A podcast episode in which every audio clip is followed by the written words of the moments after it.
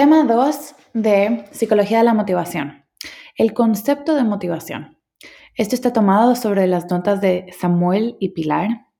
Eh, la motivación es un proceso psicológico fundamental que ocupa un lugar esencial en la vida cotidiana de cualquier persona. Quien posea la clave de motivación poseerá a su vez la clave del comportamiento humano, dice Marina en 2011. Entonces, ¿qué entendemos por motivación? La gente piensa en la motivación en el sentido de estar motivado, tener ganas o no de hacer algo. Utilizan la motivación en el sentido binario, estar o no motivado. Si lo analizamos bien, estar desmotivado es en realidad no querer realizar una determinada conducta. Puedes no estar motivado para estudiar porque en realidad lo que quieres hacer es irte a tomar una copa. El concepto de motivación debe entenderse como un flujo permanente de la conducta, que puede ser encausado de muchas y distintas maneras. Birch, Atkinson y Von Gort, el del 74. Cuando nos sentimos desmotivados, puede ser que en realidad estemos motivados para realizar algo distinto a lo que estamos obligados a hacer. La motivación es un proceso dinámico e interno que hace referencia al deseo de querer cubrir una necesidad. La motivación nos mueve a realizar unas conductas y a no hacer otras, dependiendo de nuestros motivos expresados como deseos, pulsiones o necesidades que se producen en cada momento. Por ejemplo, estar motivado para un logro personal responde a un deseo, tener hambre a una necesidad. En psicología, el concepto de motivación ha surgido principalmente para conocer las causas que desencadenan el comportamiento de los organismos. La psicología de la motivación intenta dar respuestas al porqué de nuestro comportamiento, cuáles son las causas de que hagamos o no determinadas cosas, por qué nos comportamos como lo hacemos. Estudiamos la motivación como proceso explicativo de la conducta, para comprender lo que nos mueve a los individuos a actuar de una manera u otra. La finalidad de la psicología de la motivación debe ser explicar cómo y por qué se inicia una conducta o acción determinada, o cómo y por qué se produce un cambio en la actividad. Fernández Abascal, 2001-2003. La motivación es un concepto que se puede utilizar para explicar los diferentes momentos en el comportamiento observable de una persona, como son el mantenimiento de un comportamiento, una actividad o un curso, persistencia, la dirección o objeto que tiene el comportamiento, direccionalidad, la intención o fuerza con la que se realiza un comportamiento, vigor o la finalidad y determinación de un comportamiento. Es decir, activación, persistencia, direccionalidad, vigor y finalización. La mayoría de los investigadores han considerado que la motivación como un concepto explicativo relacionado con la fuerza o energía que activa, dirige y mantiene el comportamiento. La palabra motivación viene del latín movere, que significa moverse. El concepto de motivación está implícito en la motivación, ya que es lo que nos mueve a alcanzar algo y nos ayuda a completar las tareas. En el diccionario, motivación hace referencia a dar causa o motivo para una cosa. Y la palabra motivo significa que mueve o tiene eficacia o virtud para mover. Y el concepto de movimiento indica acción y efecto de mover, moverse. Motivo y movimiento tienen cierta similitud, ya que hacen referencia a dos dimensiones comunes, dirección e intensidad.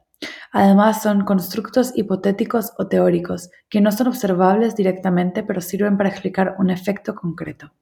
Prácticamente todos los conceptos motivacionales, el instinto, la necesidad, el impulso, el incentivo, hacen referencia a algún tipo de proceso no directamente observable que proporciona la fuerza o energía que activa y mantiene el comportamiento. La motivación es un constructo hipotético no observable, que solo puede inferirse directamente a partir de la observación de conductas específicas y por los que sucesos estimulares antecedentes y consecuencias a tales conductas. En psicología se han clasificado los sucesos observables en dos grandes categorías.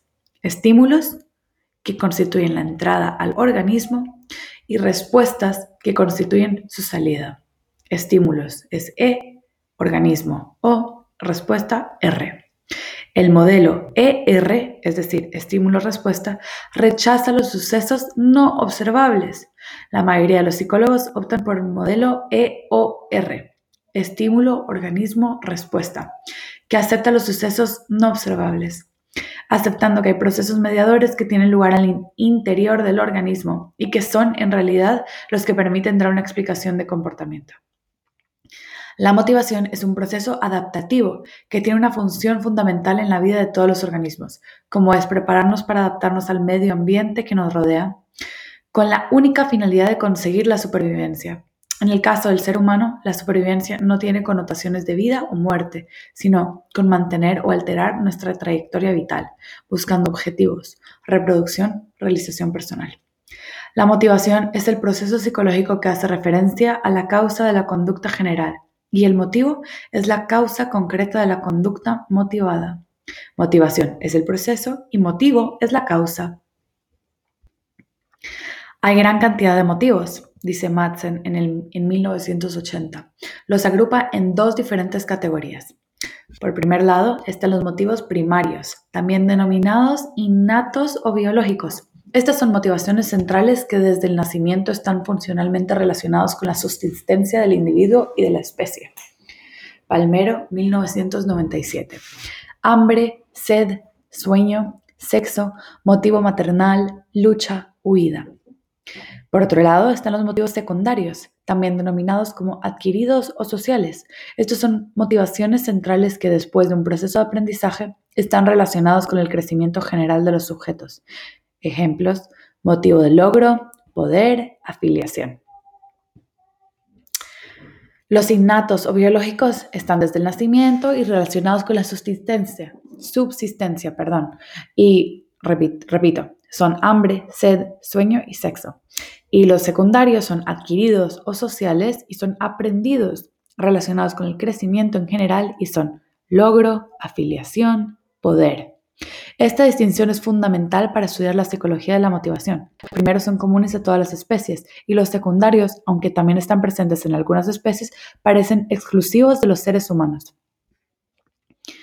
En función del origen de la conducta hay dos modos de motivación. Está la motivación extrínseca, actúa cuando los individuos realizan una actividad como medio para conseguir un fin, es decir, estudio para probar. Motivación intrínseca actúa con cuando los individuos realizan una actividad por la propia satisfacción que le proporciona realizar dicha actividad y no para conseguir un fin. Es decir, jugar al pádel. La motivación está relacionada con la actividad cognitiva de dos maneras distintas. Por la relación que guarda con los restantes procesos psicológicos básicos, como aprendizaje, atención, memoria, interactuando con ellos, por los determinantes cognitivos de la propia motivación que relacionan a la persona con su ambiente a través del pensamiento, indicándole cómo actuar con respecto a la situación en la que se está interesado. Entonces, actividad cognitiva, dos maneras distintas, relación de procesos psicológicos básicos y de la propia motivación, en la cual se relaciona con su ambiente. La motivación guarda una relación muy estrecha con el proceso de la emoción, puesto que ambos son procesos activadores. El hecho de que una persona consiga sus metas u objetivos le va a producir emociones positivas o placenteras, mientras que el no alcanzarlas le va a producir emociones negativas o desagradables. Y viceversa, las emociones positivas nos motivan para obtenerlas y las negativas nos motivan a su evitación. De este modo, las consecuencias emocionales sirven como refuerzos o castigos para nuestro comportamiento motivado. La motivación es el proceso psicológico básico que hace referencia al constructo hipotético que explica la consecuencia de objetivos relacionados con el mantenimiento o mejoras de la supervivencia de un organismo. Básicamente, mantenimiento, mejora de la supervivencia del organismo. El proceso motivacional hace referencia a la interacción entre un individuo y su medio ambiente, puesto que en el caso de que ocurra dicho proceso, éste acabará con una conducta motivada dirigida hacia una meta particular en un momento concreto, por parte de un individuo determinado. Ejemplo, las acciones de un sujeto hambriento para buscar comida. Esto sería el proceso motivacional. Y por último tenemos la conducta motivada, que es la consecuencia o resultado del proceso motivacional, es decir, la conducta de comer. Ejemplo, una niña se sube a una silla. La motivación es el proceso psicológico que explica la conducta. es decir, el miedo a los ratones. El proceso motivacional, que sería la interacción que se produce entre el sujeto y su medio, sería la acción de subirse a la silla.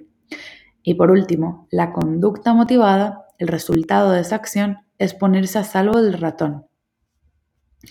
Es aconsejable diferenciar la motivación de la conducta motivada. Recordemos que la motivación es el proceso psicológico básico y la conducta motivada la consecuencia o el resultado del proceso motivacional. Ferguson 2000 diferencia entre estado motivacional y rasgo motivacional. El estado motivacional hace referencia a un estado motivacional dinámico y transitorio, es decir, motivado para algo en un momento concreto. Y el rasgo motivacional es la motivación, es descrita como una predisposición respecto a las tendencias de acción. Hace referencia a las características individuales o predisposición, como puede ser su personalidad, que tiene cada persona ante una acción. Entonces, el rasgo motivacional es la predisposición, em, es individual y el estado motivacional puede ser dinámico y transitorio y es definido por un momento concreto. Los estudios sobre el estado motivacional han buscado las diferencias de motivación en las distintas situaciones, fútbol, trabajo, estudios, mientras los estudios sobre el rasgo motivacional han subrayado las diferencias entre los individuos, buscando entre otros aspectos los diferentes rasgos de personalidad. ¿Cómo podemos definir la motivación? Hay muchas definiciones científicas de motivación con muchas discrepancias entre ellas. En ellas destacan aspectos como activación, vigor o persistencia, o direccionalidad de la conducta. Se le ha llegado a considerar un conjunto de fuerzas internas, instinto, voluntad, deseo. Las antiguas teorías conductistas consideraban que la motivación era aquello que incrementaba o mantenía una respuesta a un estímulo. Las actuales teorías cognitivas defienden que los factores que más influyen en la motivación son los pensamientos de los individuos, sus creencias y sus emociones. Para Locke y Latham, 2004, motivación hace referencia a factores internos que impulsan la acción y a factores externos que pueden actuar como incentivos.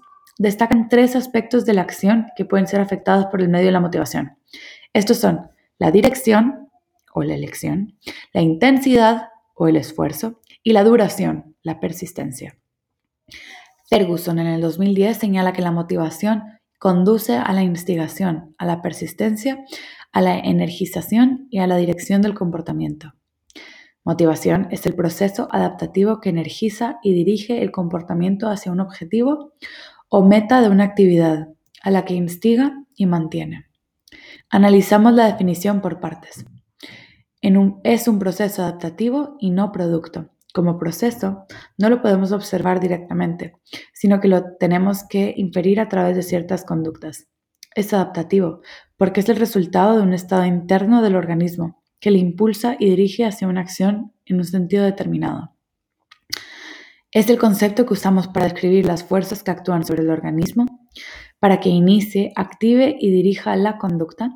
Implica la existencia de unos objetivos o metas que dan ímpetu y dirección a la acción Requiere cierta actividad física o mental, física porque implica esfuerzo, persistencia y mental porque incluye varias acciones cognitivas, planificación, organización, toma de decisiones. Es un proceso que instiga y mantiene la conducta motivada. Si a veces es difícil iniciar una acción con un objetivo a largo plazo, lo es aún más mantenerla en el tiempo, estudiar psicología. La motivación surge cuando en el organismo se produce una diferencia entre el estado real y el estado deseado bajo ciertas circunstancias. La motivación intenta explicar cómo responden las personas a las dificultades, a sus problemas, a sus fracasos y a los inconvenientes que aparecen cuando se persiguen estas metas a largo plazo. De hecho, los procesos motivacionales implican e, expectativas, atribuciones y afectos que sirven para ayudar a iniciar y mantener cualquier motivación, como veremos en los próximos capítulos. ¿Cómo podemos estudiar la motivación? Tenemos que medir científicamente la motivación, valiéndonos de los dos grandes sucesos observables, estímulos y respuestas. Podemos crear un estímulo o una situación estimular que sepamos que induce un estado de motivación en un individuo y a continuación medimos cómo afecta su conducta. Ejemplo, sabemos que la privación de alimentos crea una situación estimular que induce a la motivación de hambre. Si queremos saber cómo afecta a la realización de una tarea la motivación... Perdón. Si queremos saber cómo afecta a la realización de una tarea lo motivada que está una persona, debemos comparar esta situación y estimular creada privación de alimentos con una situación de control, no privación.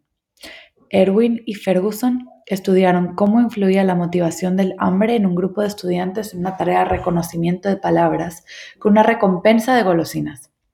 A la mitad de los estudiantes se les expone 12 horas de ayuno y a la otra mitad se les da una comida antes del experimento. Luego se les compara.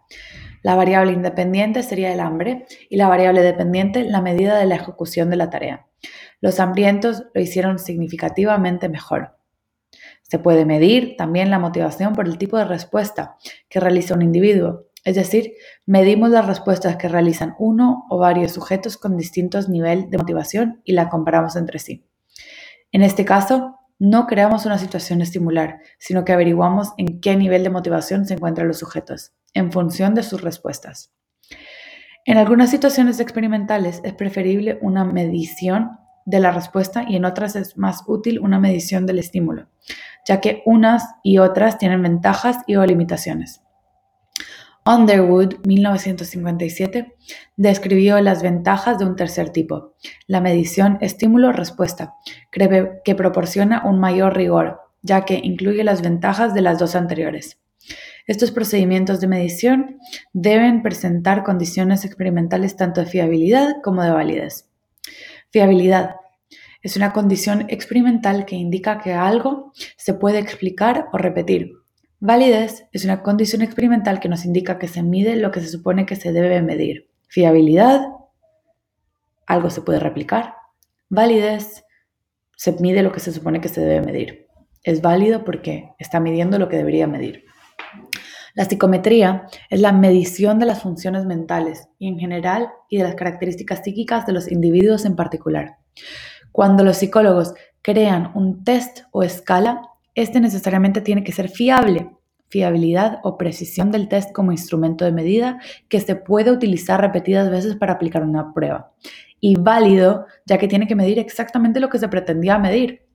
El estudio de la motivación debe ser entendido siempre desde la perspectiva de la dimensión humana, aunque para ello se estudia a veces con animales, ya que pueden aportar mucha información sobre la motivación humana.